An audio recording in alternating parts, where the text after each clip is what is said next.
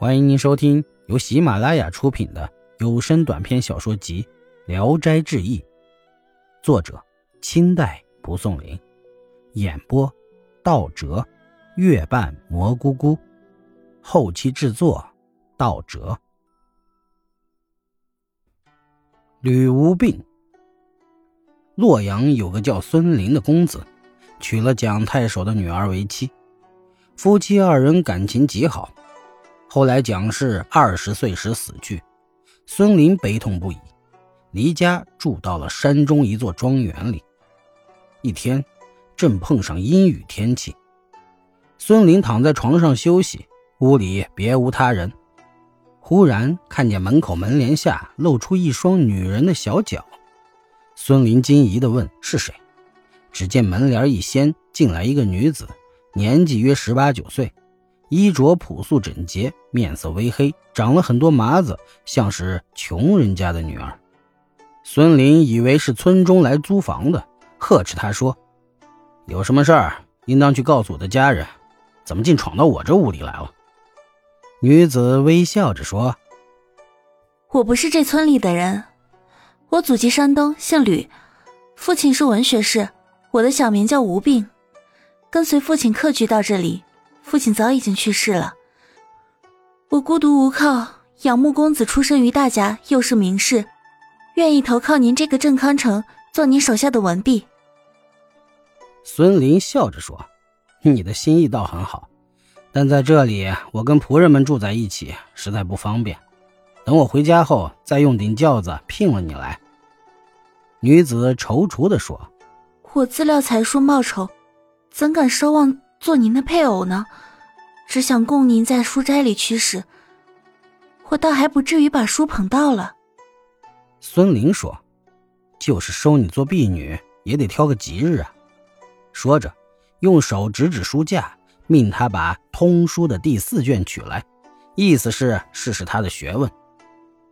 女子翻检了一通，找到了书，自己先浏览了浏览，才交给孙林，边笑着说。今天何魁星不在房里。孙林听了，不禁动了心，便把他留下了，藏在室内，不让外人知道。吴病闲着没事儿，替他抹桌子、整理书籍、焚香、擦香炉，把房间整理的光洁一新。孙林大为高兴。到了夜晚，孙林命仆人都到别处去睡，只让吴病伺候。吴病察言观色，服侍的更加殷勤周到。直到叫他去睡觉，他才端着蜡烛走了。孙林半夜一觉醒来，觉得床头上像躺着一个人，用手一摸，知道是吴病，便摇醒了他。吴病惊恐的起身站在床下，孙林责备他说：“怎么不到别处去睡？我的床头是你睡觉的地方吗？”吴病怯怯地说：“我胆小，不敢独睡。”孙林可怜他，让他睡在床里面。忽然，他闻到吴病身上传来一种莲花一般的清香气息，大感惊异，便叫他和自己同枕一个枕头。孙林心神摇荡，渐渐拉吴病同被共寝，二人欢爱一场。孙林十分喜欢他。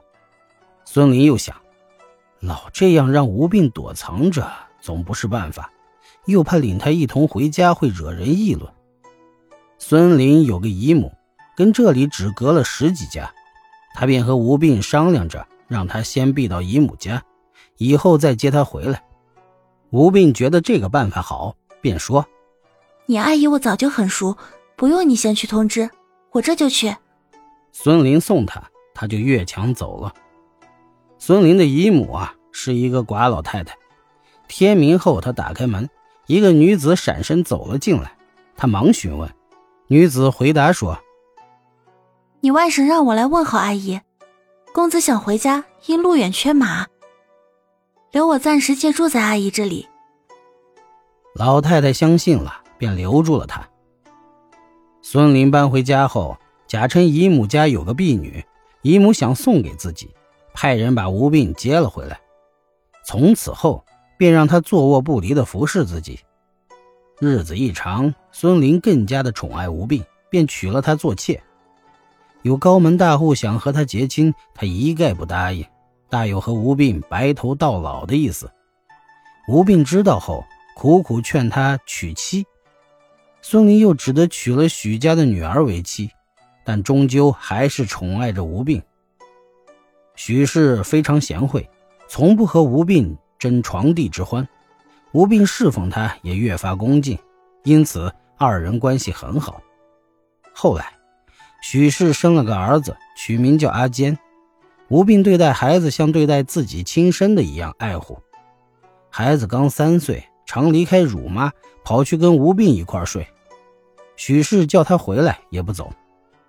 过了不久，许氏因病死去，临死前嘱咐孙林说：“吴病最爱护我的儿子，孩子就算是他亲生的，好了，把他扶正。”做嫡妻也可以。埋葬了许氏后，孙林便要按许氏的遗言去做。把这事儿告诉亲族后，大家都说不可。吴病也坚决推辞，这事儿也就罢了。本集演播到此结束，谢谢大家的收听。喜欢请点赞、评论、订阅一下。